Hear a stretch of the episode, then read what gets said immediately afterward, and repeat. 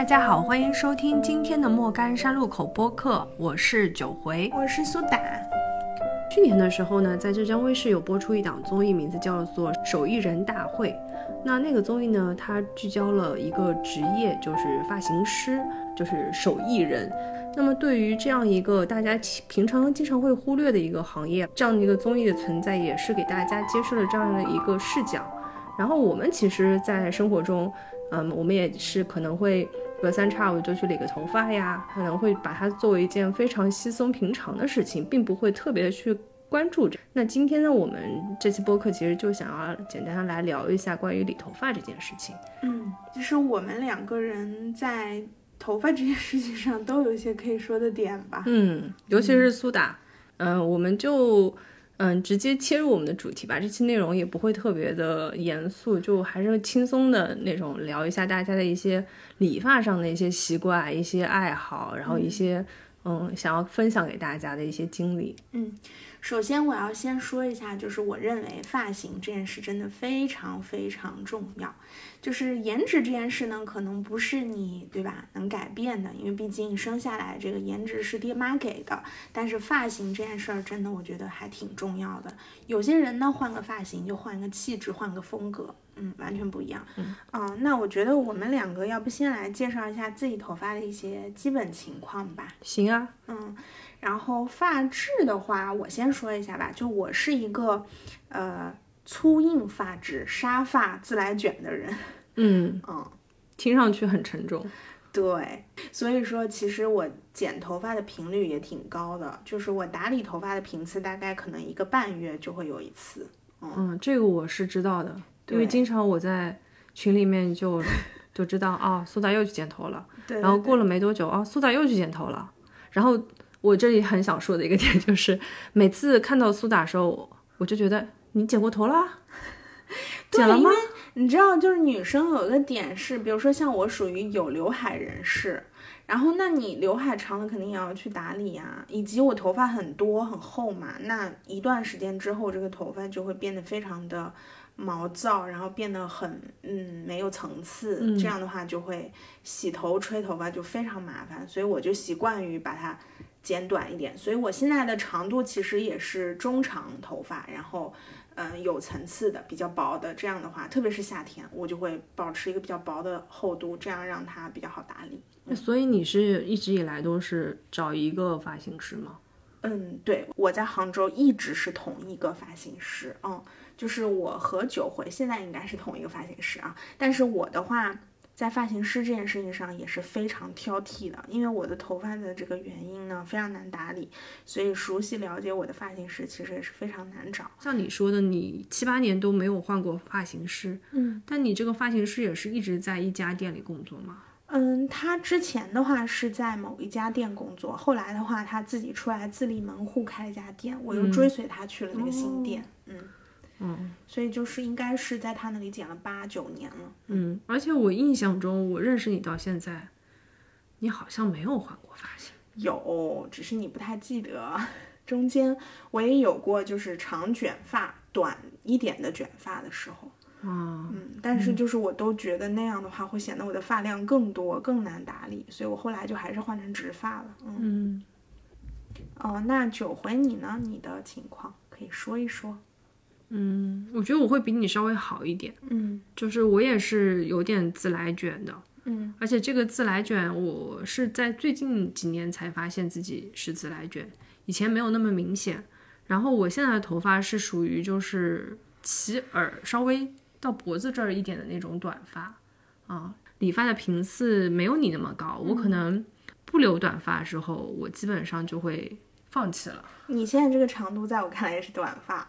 啊，对，但是这种短发我就不太会去剪它。嗯然后我我上一次理发到现在可能也已经有快两个月了。嗯一般来说，就是我可能会在嗯，可能是隔一年左右会想要换一个发型。嗯这个发型就是说有可能一下子就剪得很短了，嗯然后可能稍微有一年我又不剪了，稍微养长一些之后再去换一个发型，就有可能是做一个柔顺啊，嗯然后或者稍微烫卷一点。那它整一个发型其实从短发角度来说，它虽然都是短发，也不但它太一样。就对就会不一样。对，所以你的发型其实一直也在变化的。嗯对，是的，嗯，这个你你认识我到现在，应该我你换了很多好几次了。对对对，是的，嗯我理发店其实，在没有认识你现在这个发型师之前，嗯我会经常换。我以前小时候的时候呢，是有一个发型师，就是比较了解我的喜好的。然后自从我回到杭州以后呢，其实我自己就没有这个固定的发型师了，因为我也是经常换发型，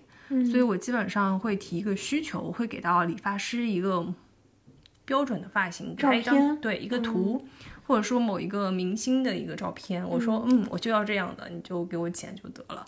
但是经常也会遇到有一些就是剪坏的啊，那说实话，这个东西一刀下去了，也没有后悔药可以吃了。我对理发的要求不是特别高，嗯，只能是这样说了。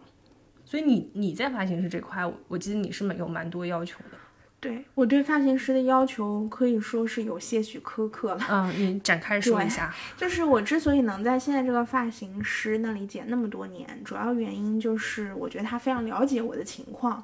嗯，像我的话，因为一个是发质比较特殊，还有就是发量比较多，所以我基本上不会跟他说就是我要什么样的发型，我每次就跟他说我要就是修剪一下，所以他就会理解我的修剪要什么样的，然后他会去根据我当时的发量和层次去帮我调整。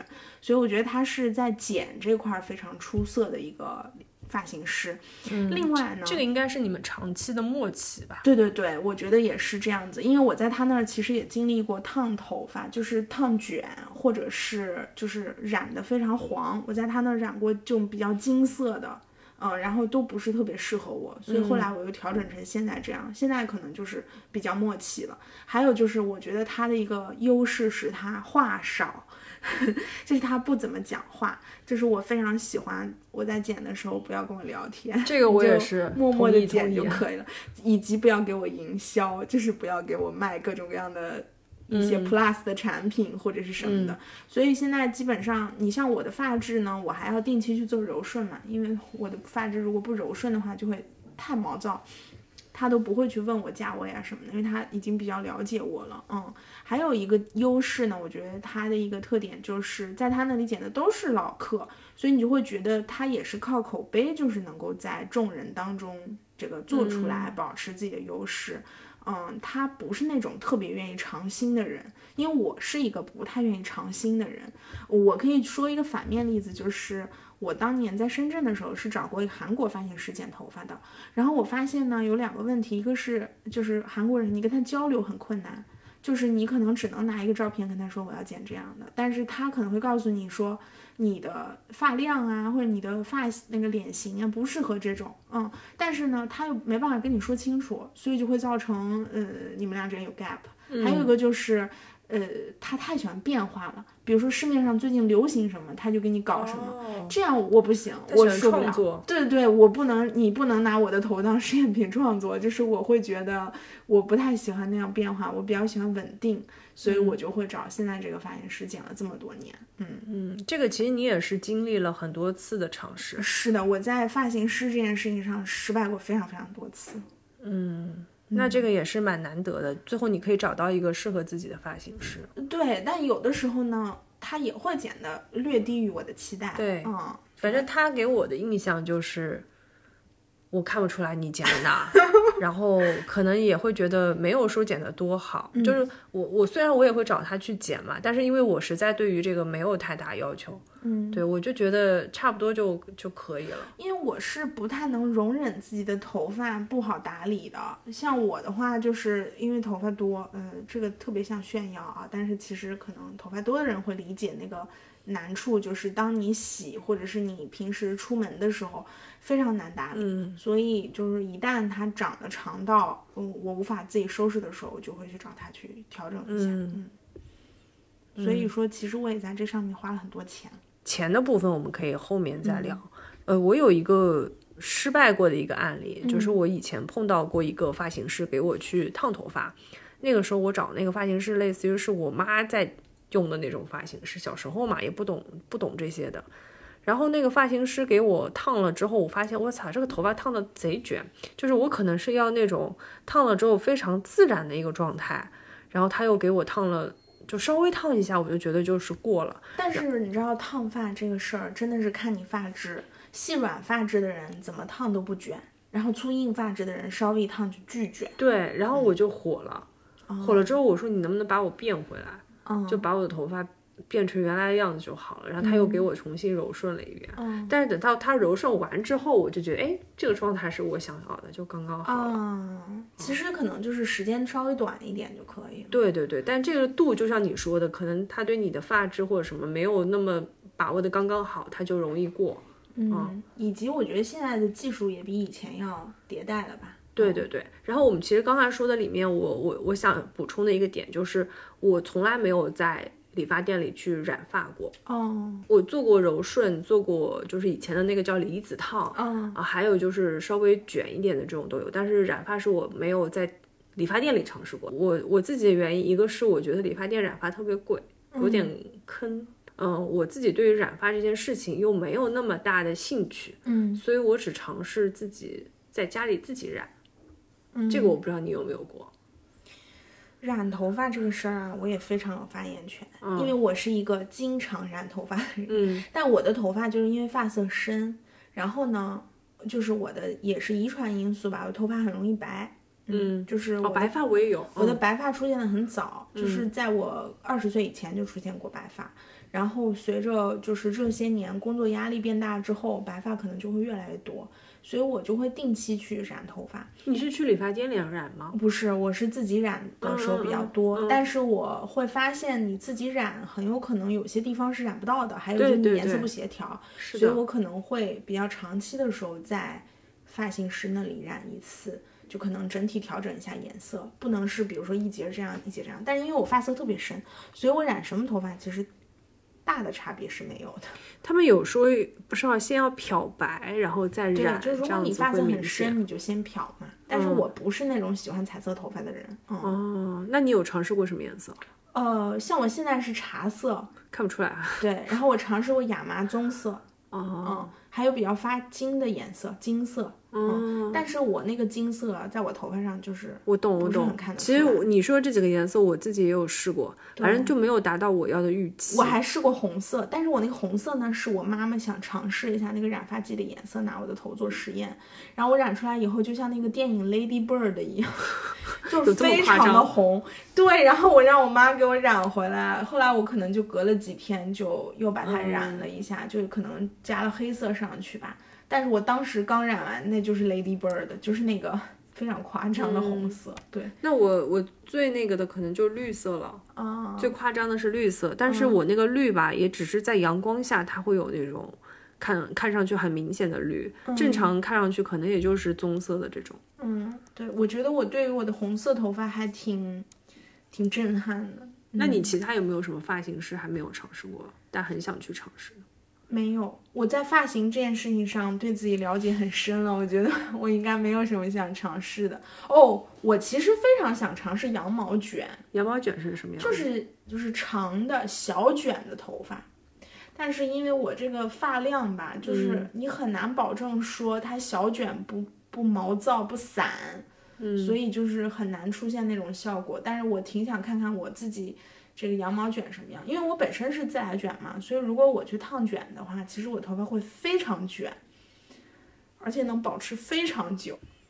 短发我是不想再尝试了，我我的短发真的太可怕了，就是非常难打理。嗯，因为我是有好些年没有留那种特别长的头发来，我的长度指的是那种齐腰的，嗯，长发及腰的那种状态。嗯，因为以前我高中生的时候就是那个长度的嘛，嗯然后后来大学剪了之后，基本上就是维持在短发或者及肩的这个长度嘛，所以我觉得我很想尝试的可能就是那种大波浪的，嗯对，就是真的很长，长到差不多快要到腰部，嗯，然后可以烫卷一点的。哇哦，那嗯但是你给我感觉还是挺。对，就是因为这个没有尝试过，但是我觉得养发的这个过程有点让人难以接受，就可能现在没有那个耐心去养头发了。嗯啊、我一般到了夏天我就忍不住想要剪头发，我觉剪短。得对，我觉得对我来说发型很难改变的一个原因也是我无法接受它更长吧，嗯，就很难很难留长。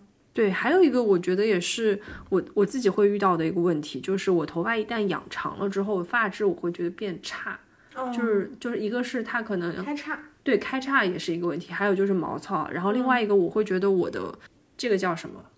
发际线。对，发际线总觉得好像有被有被那个沉重的拉下去，考虑一下就觉得啊，要不算了吧，还是短头发清爽一些。嗯嗯，但其实短头发我觉得是最难打理的。对，但是我刚才听你这么说，我觉得你在头发这件事情上还是挺愿意花钱的。对，就是我这些血泪史呢，都是拿金钱换来的。我想知道你平时就是理发大概的价格，或者说你做那种你说的柔顺啊、烫染啊什么的，嗯，烫染的价格基本上就是六七百以内。嗯，就不会太贵的，嗯，但是剪头发其实我的频次是高的嘛，所以我剪一次基本上都是要八十八九十。哦，那还那还好。对对对，所以就是总的来说，其实没有特别的高，因为我不太会同时去尝试又染又烫又拉直，什么又这样又那样，我觉得那个对发质的损伤特别严重，所以我一般就是可能会分时段去处理这些问题，然后一年可能最多有两次拉直的情况吧。嗯，刚刚说你两个月剪一次嘛，那你的开销大概怎么样？我在头发上就花钱很少，嗯嗯，觉得我一年一千块钱嗯差不多了。我甚至去年我一年都没有剪头发。嗯他问你这个问题，是因为我记得我有朋友，他每次理头发要一千块钱，嗯，就他的那个头发比我还短哦，就每次去理个头发，我觉得没有什么变化。剪头发就要一千吗？对好他找的那个理发师特别牛，就类似于可以上我刚刚说的那个综艺的那种类型的。哦那确实是比较厉害的发型师了。对，但是我就看不出来他的水平在哪里嘛，就是他可能本人很很觉得很 OK，嗯，但是我我说实话啊，我刚才说我那个没没有办法一下子做很多的这个造型，还有个原因是我不可能做那么长时间。就我曾经看过很多的，比如说一些博主啊，或者是一些人，他们做一次头发都要十个小时，可能连染带这个造型各种各样的东西加起来要十个小时。我基本上做到两个小时，我整个人已经崩溃了。就我一直想问他什么时候结束，什么时候结束。就是我我是没办法坚持那么长时间坐在那儿的，哪怕我今天很有空，我也不想花那么多时间坐在那儿。嗯，所以我觉得这个可能也是一个重要原因吧，就是还是图省事儿。嗯，很多对时候是方便最重要。对对对，所以你你在刚最开头的时候，你好像有提过说，你觉得发型对一个人来说非常重要。对对对对，但是我有的时候就觉得你的发型好不好，其实就是因为这个人懒不懒。其实还有很多人除了发型，就说他除了去外面的店里造型，他会在家里造型嘛。就比如说直板夹呀、卷发棒呀，有一些女生可能今天卷发，明天直发都有。嗯，但是我觉得就是，哎，这不是不能适适合我。这也是为什么我觉得我会愿意在理发店里投入更多的钱，因为我希望他帮我解决很多我日常生活中不需要解决的问题，比如说毛躁。这样的话，我每天出门前我就不用花太多时间搞头发了。嗯嗯说到毛躁，我其实也是挺毛的。嗯嗯，但是我有一个非常不好的习惯，就是我我洗头发不喜欢用护发素嗯啊，我从小就不爱用护发素。嗯但其实你要是毛躁的头发，你更应该用这样的一些护理产品，就是蓬松嘛，就是一种蓬松感是我很追求的。嗯，你追求是蓬松对。，但是我有的时候别人就会觉得你头发怎么这么乱，嗯，对，我认为你的 蓬松感是有一点乱。对吧？那乱是因为就是你那个没有去很好地去打理嘛。但是我一嗯旦就是，就如果说那个不柔不稍微去搞一下之后，我就会觉得有点显老。哦，我也是害怕这个，但是就是我会发现我受不了，比如说刘海太长，或者说就像你这个有点乱，我就会觉得很难受，或者是很热，嗯，我是不太能够受得了这个的。就是当你的头发很厚的时候，不管你多短都是热的，蓬松它有时候是为了显得就是有空气感。就是蓬松感，有的时候是会跟你的脸型有关系。哦，对，对，因为如果你的头发是非常服帖的、很柔的那种、很软的发质，它其实非常服帖你的脸颊，然后，我觉得它它会显脸大。对，嗯，嗯，但是我如果比如说像我这种头发很多的人，我的脸也不是很小的情况下，我的头发再很多，我就会像一头雄狮。不是爆炸头。对我真的每天早上起来看到我自己，我都会觉得天哪，雄狮！嗯，哎，所以你你是喜欢在晚上洗头发还是对早上洗头？我一定要晚上洗头发，哦不然的话，我如果早上洗头发，我头发会像一头雄为什么狮一样哎出门。那我跟你反一反，哎，嗯，我就如果晚上如果我晚上洗了头的话，我第二天早上就是因为睡的嘛，就发、整个头发就是乱掉的。嗯，所以我基本上短头发的时候都是每天早上起来洗头的。所以我现在基本上就是头发要么就拉直，这样我早上起来头发基本上是还好。还有就是我早上会稍微拿直板夹把发尾夹一夹，这样就不会太翘。哦，嗯，不然的话我这个雄狮就是也没办法出门。嗯，但如果我早上起来洗，肯定是不行，绝对的雄狮。嗯。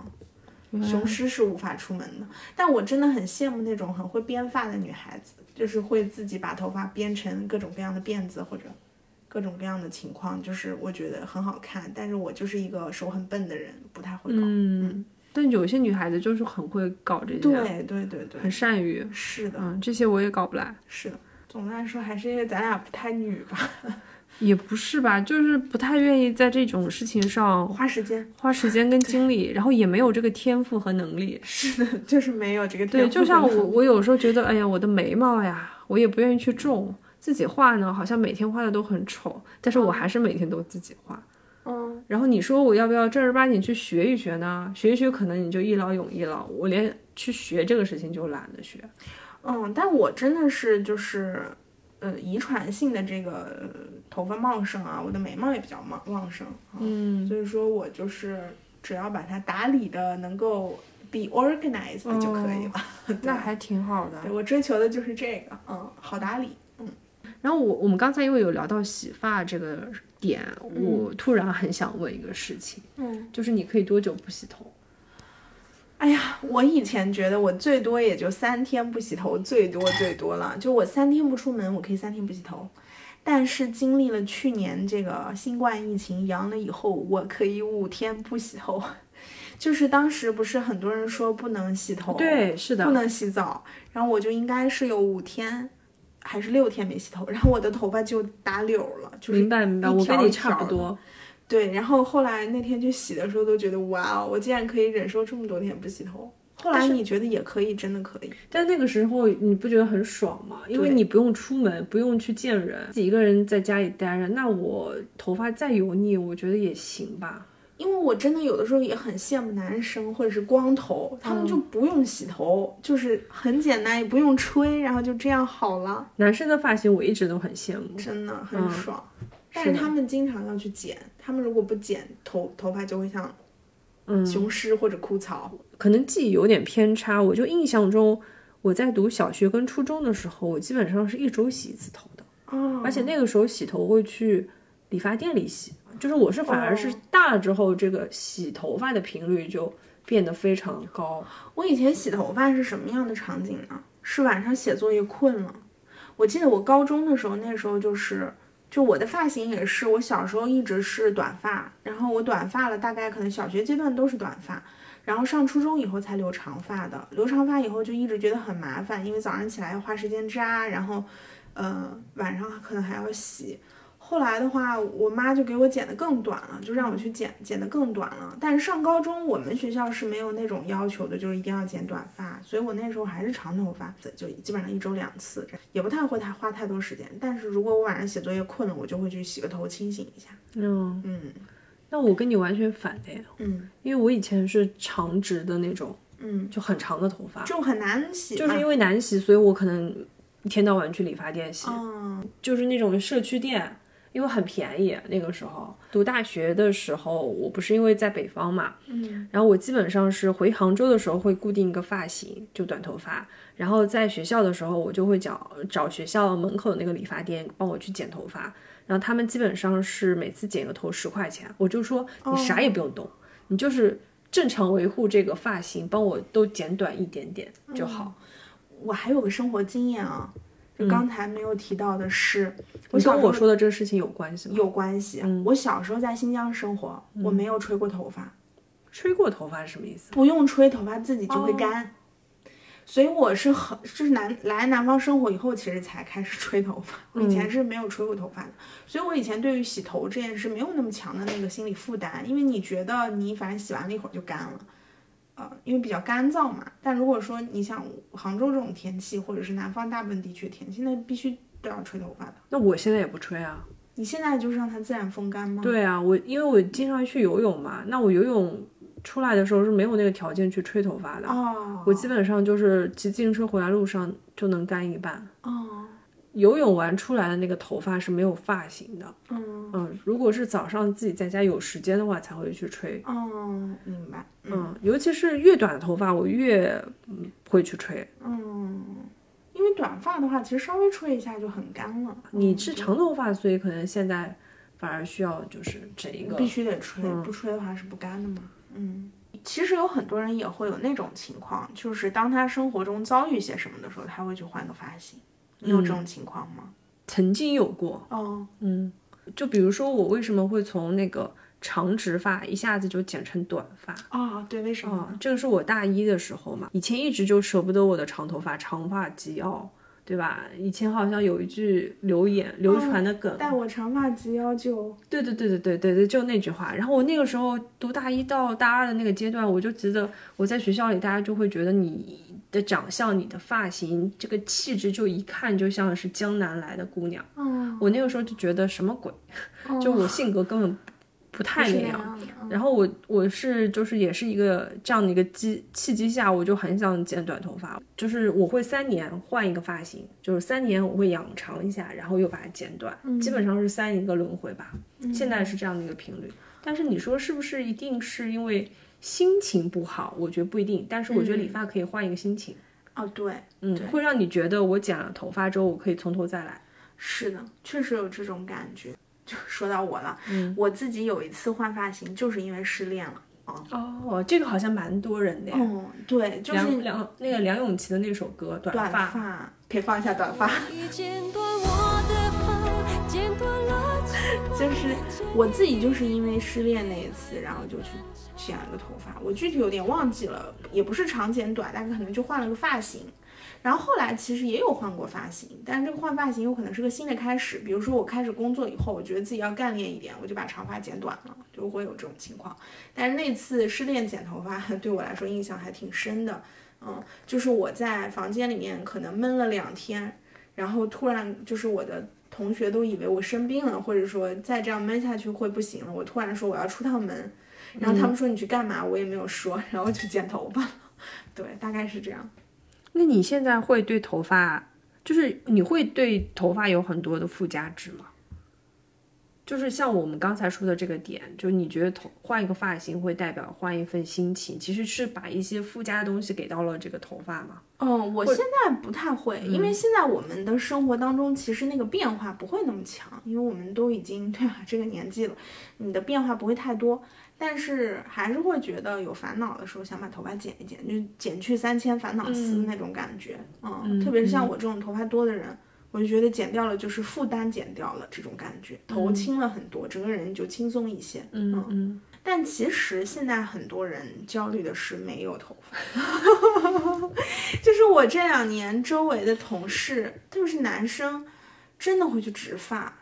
就我有听说过好几个植发的，还有女生也在咨询植发。是我们这个年纪吗？对，差不多也有比我们稍微年纪大一点，因为你想，我们这个年纪很多男生其实已经秃了，所以说你怎么看待发型焦虑这个事情？你身边有这种事情吗？年纪大一点的有，嗯嗯，尤其是比如说在四十到五十岁左右的中年女性，我身边看到的比较多。嗯，我觉得男性可能对秃这个事情好像容易接受一些。我觉得很焦虑哎，我的我的我知道的两个植发的例子，三个全是男同事，就是他们可能年纪也没有很大啊，可能就是八五后这样，那嗯现在可能也就是三十五岁左右，但是他们都去植发了。然后呢，就是其实植发也是个挺痛苦的过程，要挺长的一个周期，且要用自己的头发，且还有很长一段时间尴尬期，就是会比较丑，要戴帽子。但是他们都花了重金去植发了，可能就觉得植发是一个改变颜值的一个重要的点吧。哎呀，你这么说，我想起来了，我之前我们办公室有一个九五后在植发，他植的是这个发际线，嗯，然后它是取大腿还是哪里的毛，然后放到这上面。对，放在自己的发际线我当时特别不能理解，嗯，就是会有啊，而且我那两个同事他们在两个不同的地方做的，一个在杭州，一个在北京，嗯，然后后来发现北京那个技术确实比杭州要好，他们俩花的钱是差不多的。啊，这样啊，嗯那有点尴尬。对，所以我们经常对比，就是他们那两颗头哪个哪个效果做得更好。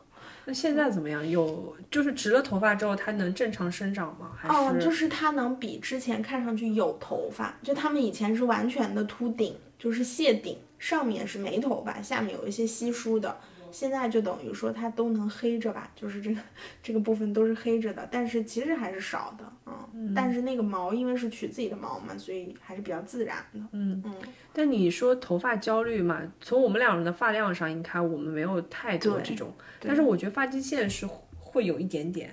然后另外，我我跟你一样，就是有白头发，嗯哦我经常拔自己的白头发，嗯，而且我就是对着镜子这么去一根根拔。我发现白头发长得太快了，是的，虽然有传说什么拔一根白头发长一根白头发，但是看到白头发，我现在就忍不住会自己拔哦，掉。我是之前有过白发焦虑，但我现在已经 不焦虑了。一个是我们家族就是这样子的体质，家里也是有这个基因，对，还有一个就是，你就经常染嘛，那你就就是有一些方法可以让 自己改善这个问题，那就还好。嗯，但是染发多了也不太好。所以我特别害怕别人问我为什么会有白头发，这个是我最害怕别听到别人问我的问题。哦，嗯，甚至我会就是有点羞耻。因为我身边也会蛮多人说这个事情的。上次我有个同事看到我说：“你怎么这么多白头发？”我说：“这不是很正常吗嗯，？”对啊，但有些人就是有一根都非常焦虑。嗯，就可能这个还是大家焦虑的点不一样吧。嗯咱们没有那个秃头的焦虑。对白发有，但是我看到我就拔掉。嗯，这可能就是上帝给予你一部分，然后就拿走了一部分。嗯，那说不定是因为我们俩这种发质的人就容易有白头发。是的。呀，因为我有朋友也是这样子的。天哪嗯就很容易白嘛。嗯也有朋友就是可能到四十岁我都没有看见他有一根白头发。嗯，因为我们家就是，比如我外公，他不到六十，他已经全白了。那我觉得全白很洋气。我一直喜欢就分这样的发色。嗯我觉得如果有一天，对，真的如果那样，我索性就染一个奶奶灰，也哎，挺我觉得。你挺适合奶奶灰好的，我下次尝试一下。对，挺酷的。嗯刚刚我们其实也有提到一个点，就是这个北京和杭州同事这个哦头发对对对的问题。对你有没有听过一句话叫“杭州不理发”？嗯，没有，就是说杭州的这个剪发的成本非常的高，且做出来的造型不咋地。那为什么是杭州？有没有别的城市也是这样的？呃，没有，但是我我听说的就是，比如说我有一些同事，他们是从外地来的，北京、上海，他们就觉得在杭州找不到合适的发型师。天哪，嗯这个我是没有想到呀。嗯，而且杭州好像也没有那种特别大型的连锁机构，它的水平比较平衡平稳。之前有聊到，就是你会找什么样的理发店嘛？因为你是一直跟着一个理发师走的。对我不是说我因为比较随意嘛，我尝试过各种各样的理发店，就比如说杭州有一些名气的什么乔治啦，还有什么苑苑啊，就我也我都去剪过，但是我从来不固定一个发型师。哦，那你每次进到一个造型的店里，你怎么跟他沟通呢？你说我要总监，还是要什么？我说我挑，比如说一百块钱上下价位的就可以了。哦就我对于剪头发，我愿意花的投入就只有这一些，哦所以他给我这样档次的发型师就好了。嗯嗯，而且我经常会买他们那种优惠券嘛，他们有一些那个，比如说促销的活动，所以我就看到这家店有，我就买这家店，我就去了。我真的是在这种事情上都跌过太多次跤了，所以我真的不能轻易的换 Tony。嗯，我觉得我跟我的 Tony 之间已经建立了一种连接吧。嗯所以我我的这些尝试基本上是不换发型的，嗯就是像是那种长了我剪短一点就好了的。如果你想换发型，还是会挑的。对，如果我要比如说变化很大的情况，我可能还是会去找跟我比较默契的那种发型师。可能也是因为你是短发，所以你的发型改变起来比较容易吧？是吗？嗯，其实也变不出什么花来吧。嗯啊、其实这两年我们那个你的发型我都了解，我的发型也都了解嘛。虽然都是短发，但是变来变去就是要不烫卷一点，要不柔顺一点，要不就是露出耳朵，要不就是留留点刘海，嗯就基本上也就是这样。但是你知道，曾经曾经我们的时代当中流行过各种各样奇怪的发型，好比如说齐刘海，有一段时间非常流行齐刘海，或者有一段时间非常流行那种大的卷，或者是那种有点短发的那种效果的。嗯，就是你有没有那种印象很深，你去追求过时尚然后失败了的经历？我只有离子烫。哦，离子烫到底是什么样？离子烫就是拉直，拉的很直的那种。哦，那就非常贴头皮，非常非常贴那种。对对对，比相对来说比较贴。哦，那然后那个我做过一次，嗯，因为我我是长了之后，我跟你说一样，就是比较难打理嘛，而且我觉得营养的跟不上，跟不上，然后发根就毛糙的非常厉害分。叉。嗯，对，然后做了那个之后，就是可以相对缓解一下这样的症状。哦，嗯，然后现在不是有很多做什么，那个叫什么蛋白白矫正啊？那蛋白矫，对这些我没有尝试过，就不太会去跟随你说的这种潮流。嗯嗯，我也是，我现在好像跟随潮流很少了，但是我之前也是剪过非常齐的齐刘海，非常吓人，像戴了一个帽子。嗯，然后我也试过非常偏的偏分啊，就是也也很丑，所以就是还是不能去追赶时尚。嗯但是就像你刚才提到的，在杭州不理发，我是真的没有想到会是这样子。嗯嗯，可能是我对比比较少吧，我在外面剪头发的经历非常少。我记得我，你知道我去欧洲那个时候，我一年都没有理头发，就是为了省钱，因为欧洲理发非常贵。肯定的。对你可能随意随便便剪个头发就要三四百，嗯啊，三四百欧是吗？没有人民币折算一下。哦剪头发三四百是挺贵的。对对对，你如果做一些其他的，那就可能上千了。嗯，那肯定的。嗯，对，基本上我在外面读书的时候，我都是跟他们讲，就是简单的处理一下就好了。嗯，而且基本上在外面剪发，我觉得还都挺便宜的。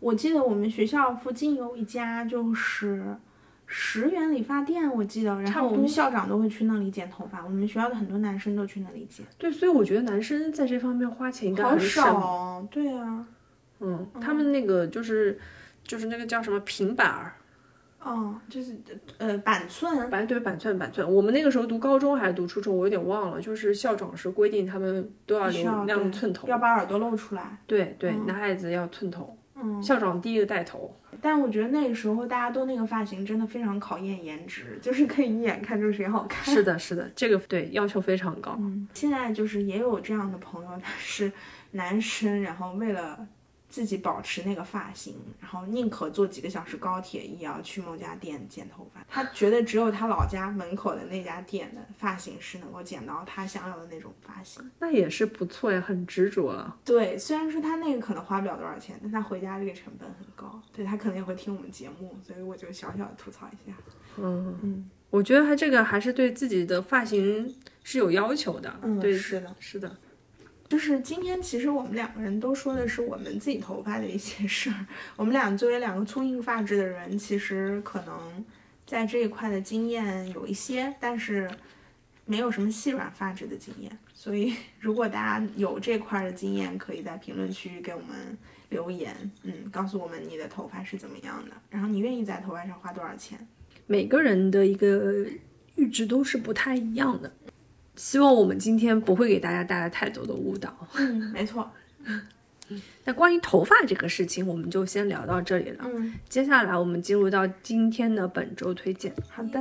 两端，你的情话，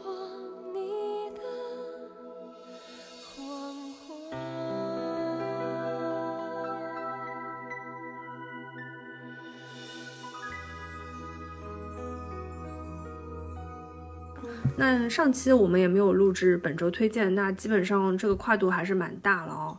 我们可能会聊的内容是最近一个月以内的一个部分，嗯那也是按照正常，我们就会从电影、电视剧、综艺，嗯、播客啊、书籍啊以及其他感受上面的一个分享。嗯嗯，好的，那我们先来聊电影的部分吧。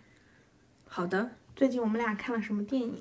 哦，最近我电影看的比较少，我只看了一个《灌篮高手》。嗯你觉得我们要聊吗？《灌篮高手》我也看嘞，然后我记得我们俩也有过一些交流，可以简单说一下吧。嗯就是《灌篮高手》这次的火爆程度，我觉得是超乎了很多人的想象，因为它就没想到会唤起那么多人的青春回忆。因为我觉得那段时间我的朋友圈简直是每天被《灌篮高手》刷屏。就是从它上映的那天零点开始，对我朋友圈就已经有同学去蹲了。对对，然后我觉得也是我观影体验最奇妙的一次。我是在就是家里中心比较大的一个厅看的，然后我发现那个厅就是 雄性含量特别高，我周围全是直男，然后还有一些可能是直男带自己女朋友去的，然后同时也是射频最频繁的，就是很多人一直拿着手机在拍一些场景，还有些人就坐在我旁边的男生在不停的跟他女女朋友输出这个里面这是谁，这是谁，这是谁，我觉得可能是没有看过 TV 版的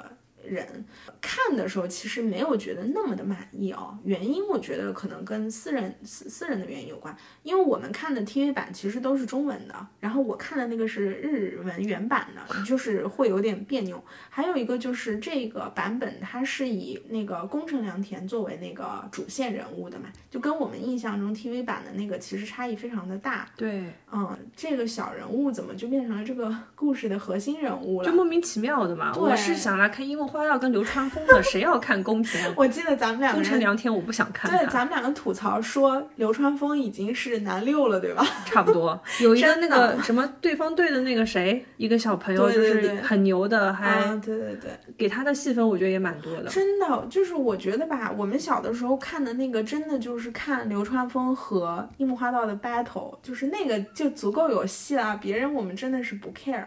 以及我觉得我小的时候的那个视角是非常慕强的，就谁打得好看谁呗，对吧？就是那些是吧，功成良田，就你在意不到的人。但是我觉得电影版可能有它改编的一些思路吧。嗯然后我也听了一些就是人评价这个电影，我觉得大家其实对这个电影还是挺有情怀的。嗯，就是虽然它跟 TV 版很不一样，但是大家也能接受，说我今天在大荧幕看到一个能够唤起我青春回忆的这样一个电影，所以它能有这么好的票房和这么好的评分，我觉得还是就是应该是有它的道理在的吧。嗯，你怎么想？我觉得就是我们八零后、九零后为了我们的青春去啊花这个钱嘛，对，都是为了这个点去的。嗯，因为电 TV 版就是留了点遗憾，所以很想在电影版里面去弥补一下。至于刚才我们说的有一些意想不到的一些故事情节，以及包括我们一直耿耿于怀的是为什么那首歌没有出现。对对对对对对对天呐，那首歌就是我们要在节目里放一下吧，可能也放不了。对，呃因为我是挑了一个工作日的中午去看，相对来说人没有那么多，嗯，然后为数不多我我笑的很大声的，基本上都是樱木跟流川枫的部分，嗯。然后其他那个工程的那种跟家庭相关的部分，都是我有点觉得无聊，所以我都没太认真看的那种。对，嗯但其实我后来反过头来思考的是，有一个自己想要阐阐述的一个一个节奏的。而且我觉得现在看跟以前看有个很大的不同。我觉得小的时候看这个时候就是追求成功，追求他们打比赛有没有赢，嗯然后他们谁技术最强最牛。但你现在看的时候，你的心态是，其实那个就是他们最好的年华了，就是那个时候就是他们最好的时代。哪怕他们下一场输了，他们那个年轻的状态就是最好的时候。嗯，我觉得是这一点是小的时候体会不到。总之看到那些画面、那些人物，然后还是蛮激动的。但是我最终有一个彩蛋的事情，我特别的生气。结束了嘛，一直放歌、放歌、放歌，然后我听说有彩蛋，我就一直等。哦，没彩蛋是吗？有彩蛋，两秒钟，我没看，我走了。是放在工程家里的一张照片。然后我当时我就想，我擦，什么鬼？我为什么在那边？整个影厅里面就只有我一个人。我等到最后，我以为有什么很激动的那种画面，但是结果就是这样。嗯嗯，你没有等是对的。对我没等，我就去上厕所了，着急，就走了。行，对，然后我还看了《银河护卫队三》，嗯，就是我觉得还是一部挺好看的漫威电影，因为它一出来的时候，我觉得还是挺惊喜的，你就会觉得它，因为它的那个导演是詹姆斯·古恩嘛，就是它的节奏还是比较好的，然后。嗯，跟其他复联的那些系列电影比，我觉得它是没有太多啰嗦的台词和话的，以及它对人物的塑造是比较鲜活的。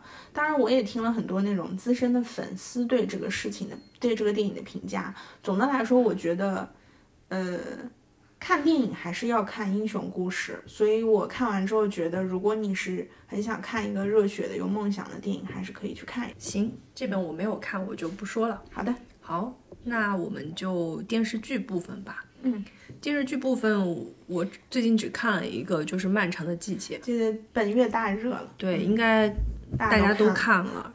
嗯，本来还想说要不要做一期长节目，对，但是我觉得我们做这个长节目可能热度已经过去了。嗯然后我是在五一假期的时候看的，看的不算太早，嗯基本上是已经网上我觉得还蛮热的时候我才看的。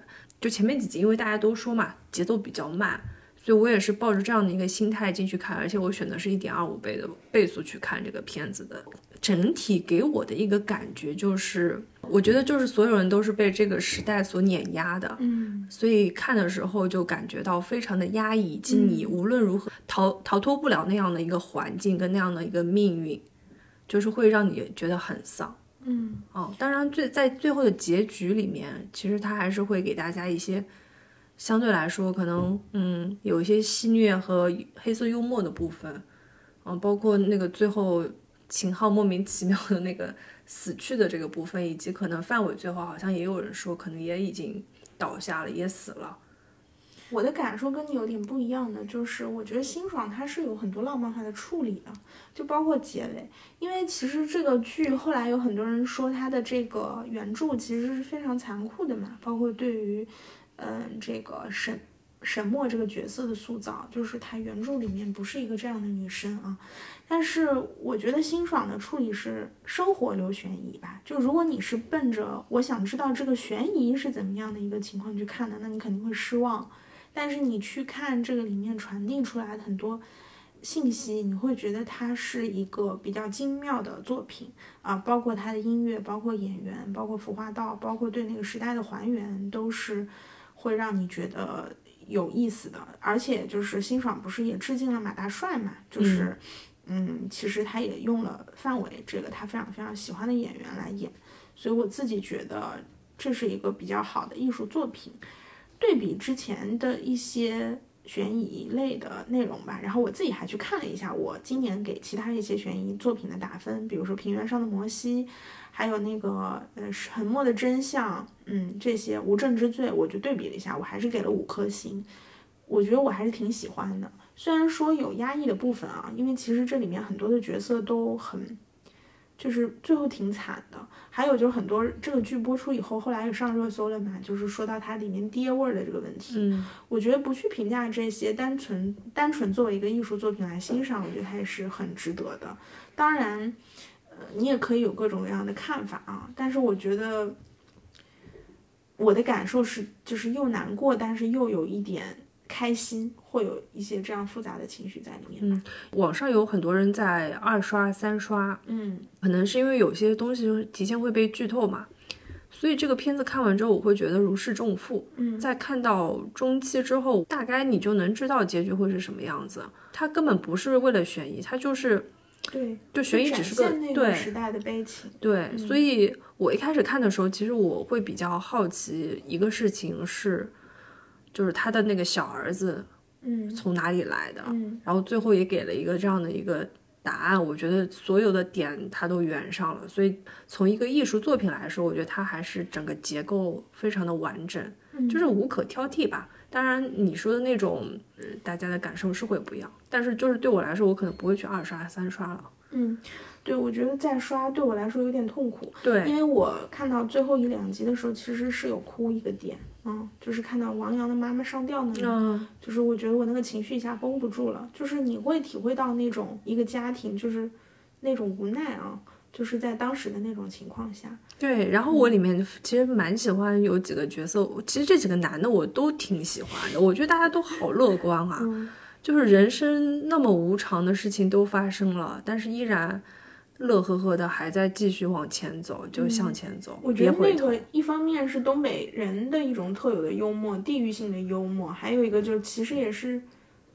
他们还是底色很乐观的人，嗯最后其实辛爽传递的那个别回头，其实也是想传递这样一个光明一点的一个收尾吧。嗯，然后我觉得几个女性角色在里面其实刻画的对也是还可以，对，嗯，嗯，就是想吐槽一下张静初的演技。张静初，哦哦，最后最后出现了一下。我比较喜欢的是陈明昊演的马队，他那段拉丁舞啊，那个很绝啊，我对，对，因为我是看过陈明昊演的话剧，非常的失望。当时、哦，这样子，他是那个孟京辉的御用演员啊，所以我就是看到他 在电视剧里的表现，我想说太棒了。嗯，为什么要演那些话剧？我比较喜欢那个沈墨弟弟的那个角色，嗯就是傅卫军。我觉得他就是一个小哑巴嘛，但他的戏份虽然不多，但是我觉得整体给我的印象非常的深刻。而且那个人就是宇宙编辑部里面那个、嗯那个纳日苏，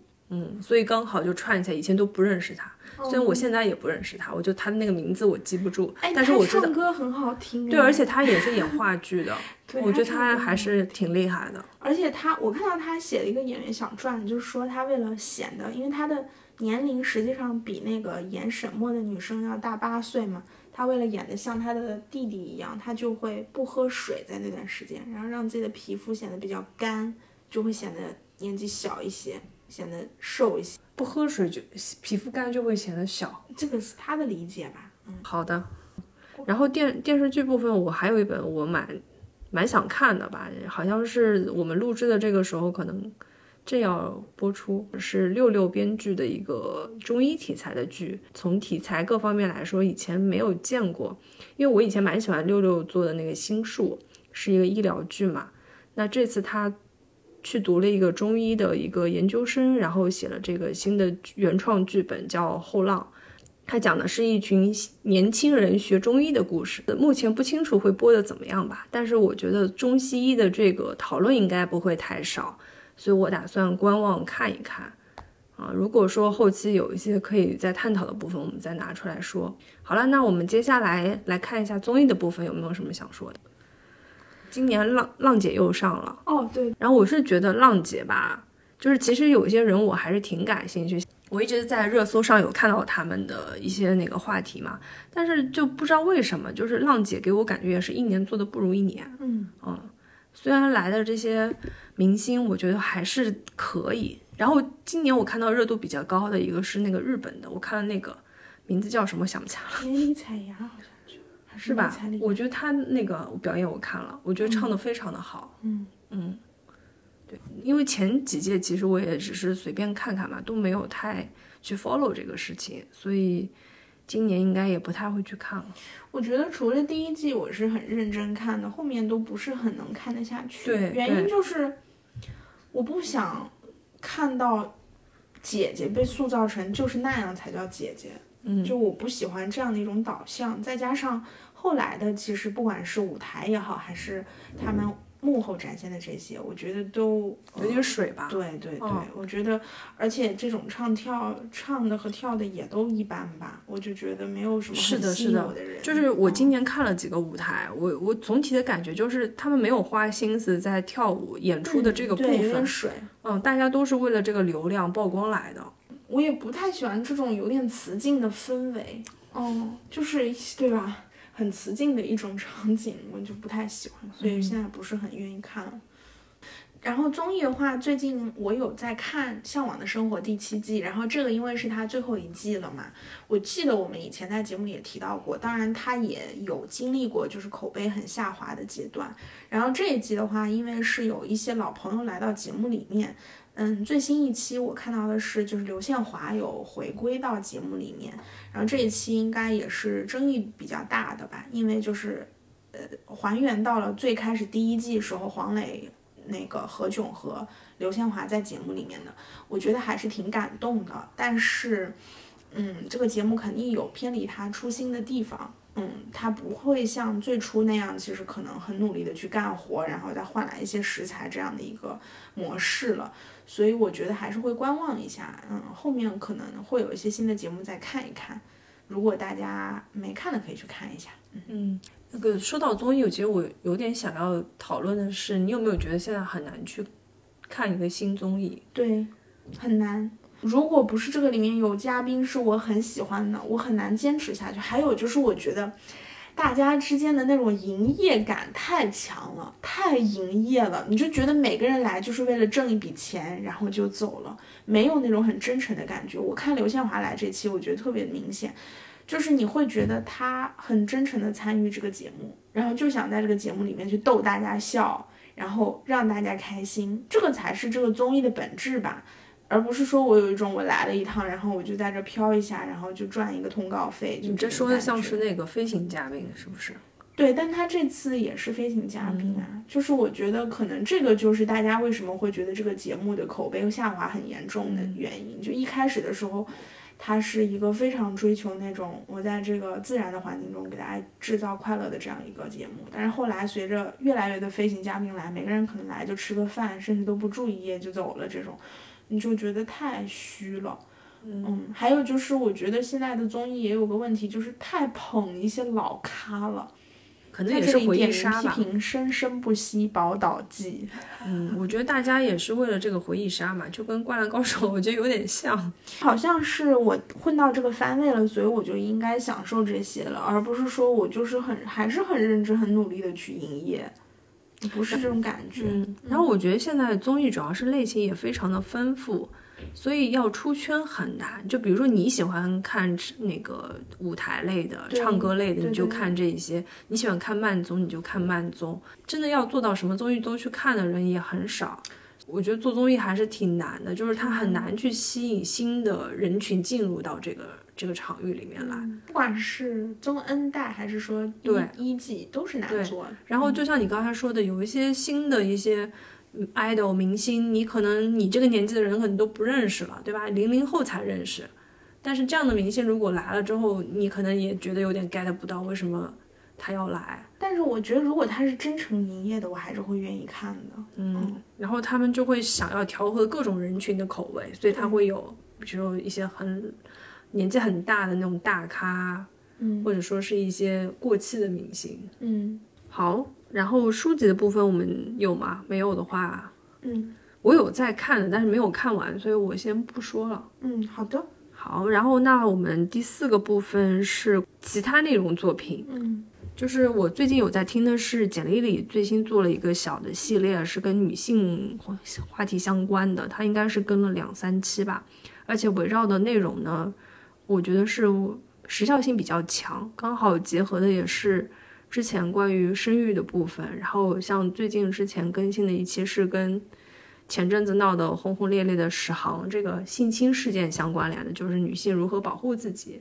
如何面对职场性骚扰这样的一些话题。我觉得这个还还不错吧，因为我有很长一段时间没有去听简历里的播客了，再次去听他的一些节目，其实他已经就是自己成为一个母亲了嘛，就他的视角比以前更加的丰满了。我会建议大家，就是如果感兴趣的朋友可以去听一下简历里最新的一些播客。就是熟悉的那味儿吧，blow your mind 还是挺好的。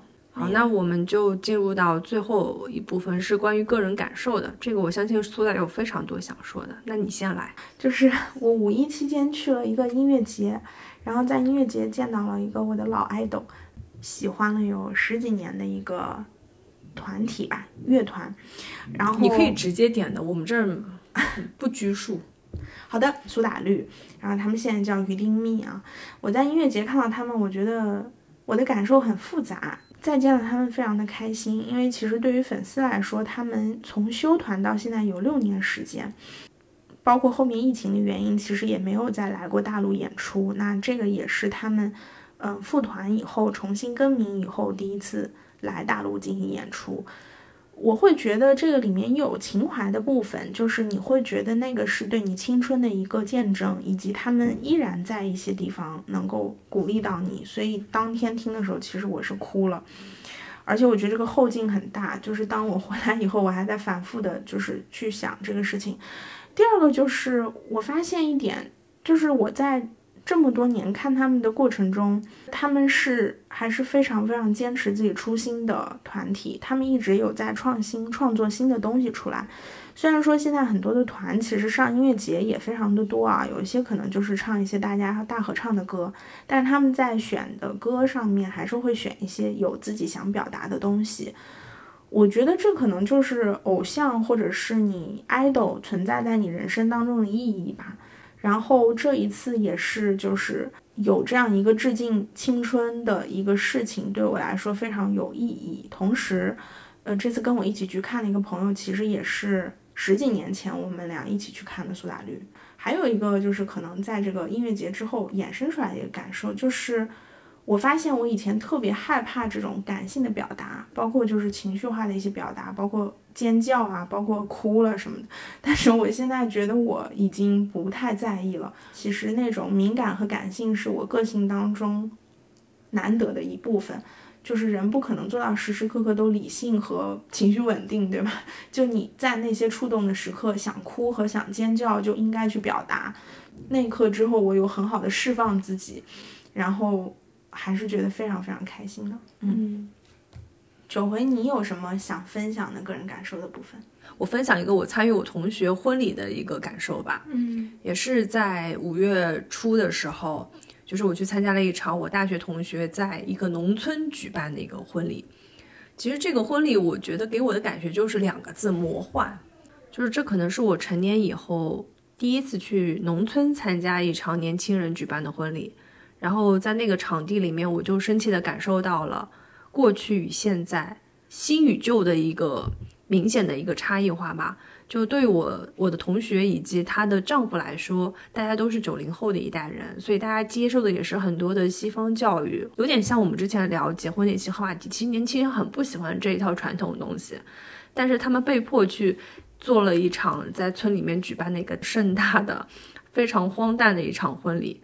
嗯，然后他们又要在这个婚里面把他们自己想要表达的、想要去抒发的一些东西去做一个深度的展现。嗯，就比如说我同学，他没有穿那种传统意义上的白婚纱，他选了一套非常法式的一个白裙。然后他要求我们所有的伴娘也不需要去穿那种伴娘礼服，他说他你们可以穿一套波西米亚一点的衣服，所以我们基本上大家都是，比如说有一些牛仔的元素啊，然后伴郎都是戴着那种西部牛仔的那种帽子跟小背心，穿着牛仔裤，其实整体给人感觉就是很不一样的一场婚礼仪式。但是当我们到达村里之后啊，你一进那个村口，你就发现所有都是那种。就是用气球吹起来大的那种大红桥，我不知道你有没有印象，就上面会写着“大伯祝你什么什么新婚快乐”，二伯、三伯、四伯，整个场景特别的，就是像贾樟柯的电影里面的，就你会发现你跟这个环境是完全格格不入的。然后他们还是会用传统的那一套的礼仪习俗要求你，比如说新娘下车是需要有人抱着你的，带打一把阳伞，然后后面有一个。可能是小一辈的这种人抱着那个叫什么被子，然后进屋。进屋之前要磕头，要烧香，然后要跨火盆，然后新娘要去敲门。敲开她的门之后，你知道我看到的是什么吗？是一个一个崭新的楼房，门口布置了一个大型的婚礼现场，就是像我们在酒店里参加的婚礼一样。哦，它会有一个正常的一个西方仪式的一个呈现，然后所有嘉宾就坐在那边，就像是一个草地婚礼一样，但是是在他们家的门口。对，然后所有的邻居、四面八方的乡亲们就站在大门口看着你们，然后你们在台上依然会进行西方的那一套的礼仪习俗。然后还有一个点是，里面的时候我们可能在放一些比较西式的音乐，然后也有流行的，也有动感的。然后大门外的世界已经开始敲锣打鼓了，他们会邀请一个当地比较有名的乐队吹唢呐，对，或者是一些不知名的歌手唱一些很传统的歌曲。就是我们在场的一些年轻人的感觉，肯定会觉得，哇，就是你推开一扇门，就像进入了另一个世界一样，哭笑不得。而且他们那种整个婚礼的状态，它是那种翻桌的嘛，农村婚礼，就是你这桌吃完，下一桌来，下一桌来。所以我们可能十一点半就进行完了仪式，等到我们吃饭的时候已经一点半了。嗯，就是然后满桌的菜都是乡亲们自己非常喜欢的，甚至他们就是吃不完就可以打包带走。对，然后我们我们几个人就大家就是嗯，你看看我，我看你。其实我们我们对于他们长辈给我们安排的这一套，其实我们都是接受的。但是其实我们又是嗯，保持了一定的距离感啊，就是好像是陪着父母一起去完成这样一场仪式。其实本质上大家都觉得非常的疲惫。嗯，我看了你拍的照片，还挺有意思的。对，然后包括我后来才了解到，其实男方的父母根本不住在这儿。哦，他们是为了结婚盖了一个新的楼出来，对，就是因为觉得家里面比较有氛围嘛，村里面很热闹。他们其实父母都是在城里面，像我朋友他们都是住在深圳的，就特意是为了这个婚礼，然后去做了这一一系列的一个行为，挺有趣的，就嗯，就是呼应我们当年做过的那期婚礼的节目，大家可以去听一下。是的，是的。然后我记得我当时我朋友来找我做伴娘的时候，我还说，哎，我这些播客发给你听一下啊。嗯，有一些就是什么什么什么点啊，你不要不要。对对对对对，包括我发拍的照片，各方面记录下来的东西，我觉得是非常有纪实感的。它让我觉得它像一个，嗯，你用一个现代人的视角去拍一场非常传统的中国的乡村婚礼的一个一个感觉，挺好玩的，也挺有趣的，就是给人印象非常的深刻吧。嗯，菜菜我就没吃什么。全是鸡鸭鱼肉的大菜硬菜，我说有蔬菜吗？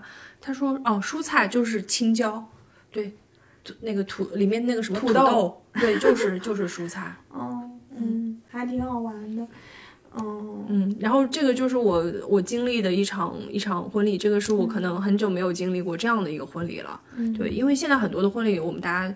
参与比较多的都是都是在酒店里举办的那种嘛。嗯，然后我最近最后还想补充说一点嘛，就是其实我最近经历了一个小的表达焦虑的一个片刻，就是自从我们听友群成立了以后，其实我有点害怕，我又害怕群冷了没有话说，有时候又害怕自己的节目可能输出了以后，大家并不觉得这个话题感兴趣。焦虑那么一段时间，就是自己会突然间觉得没有什么可说的。当然，也是跟你聊了以后，其实我的感受是，我们分享一些自己真诚的感受出来，总会有人听到我们在说什么。也许我们的观点也只是我们个人的感受，也没有什么太强的参考价值和意义。所以，我们也想其实现在去分享一些更轻松、更个人的一些东西。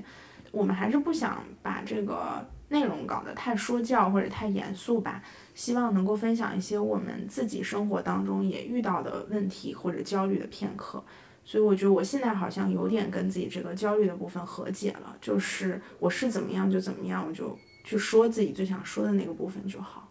刚刚过去的半个月里面，我也是有碰到一些播客的播客主，嗯，对其他播客的一些播客主，然后也聊了一些关于播客坚持的事情。嗯，有人做得好，有人做得不好，但是我觉得做播客更主要的一点就在于，你还在持续的坚持去表达这个事情非常的难，嗯，你一直能坚持下去，对你个人来说是一种消耗，所以我们需要不停的去输入嘛，对对，就像你刚才说的，你可能会在某一个时间点遇到一些这样的焦虑问题，嗯，但是你还是得不停的去调整自己的一个心态，嗯，然后去消化这样的一些情绪。嗯，然后而且当然，我觉得你刚才说的就是一些个人的部分，我觉得它还是属于一个，就是你你是你，他是他，大家都是一个样本嘛，你并不能就是通过一个个人的表达来说，我一下子能够说服所有人，或者所有人都能理解我，这个是做不到的。但是你还是可以去吸引到那部分人群。我觉得我们的播客群建立到现在之后，你会发现。其实，在我们播客群里面的那些人，大家会有一些共同的兴趣爱好，对他们可能是听到了某某几期节目，然后对我们产生了一些兴趣，所以加入到我们的群里。但我们做不到说这个人会听我们所有节目，这样的人太少了。对，就像我，我们很喜欢，比如说那个简历里的播客啊，或者说展开讲讲播客，我也未必会每一期节目的。对，我觉得。可能也是因为我本身是一个异型人格啊，就是我其实是非常喜欢表达的一个人。然后当我发现我有这个表达瓶颈的时候，我有点害怕，因为我觉得我的生活好像太平静了，好像没有那么多像那些 KOL 一样，我可以随时去输出的一些东西。很多东西可能也是我听来的、看来的周围朋友的感受，但是我觉得你必须要去经历那个事儿，才能去分享。就是有的时候我们也会为节目的播放而焦虑嘛，比如说我们有的节目的播放点击也很低，有的时候也会想说，我是不是应该去做一些大家都在热聊的东西？但我觉得本质还是不能脱离那个初心嘛。就我记得我们最开始建播客的时候是希望记录我们的当下，所以我觉得这个当下是最重要的。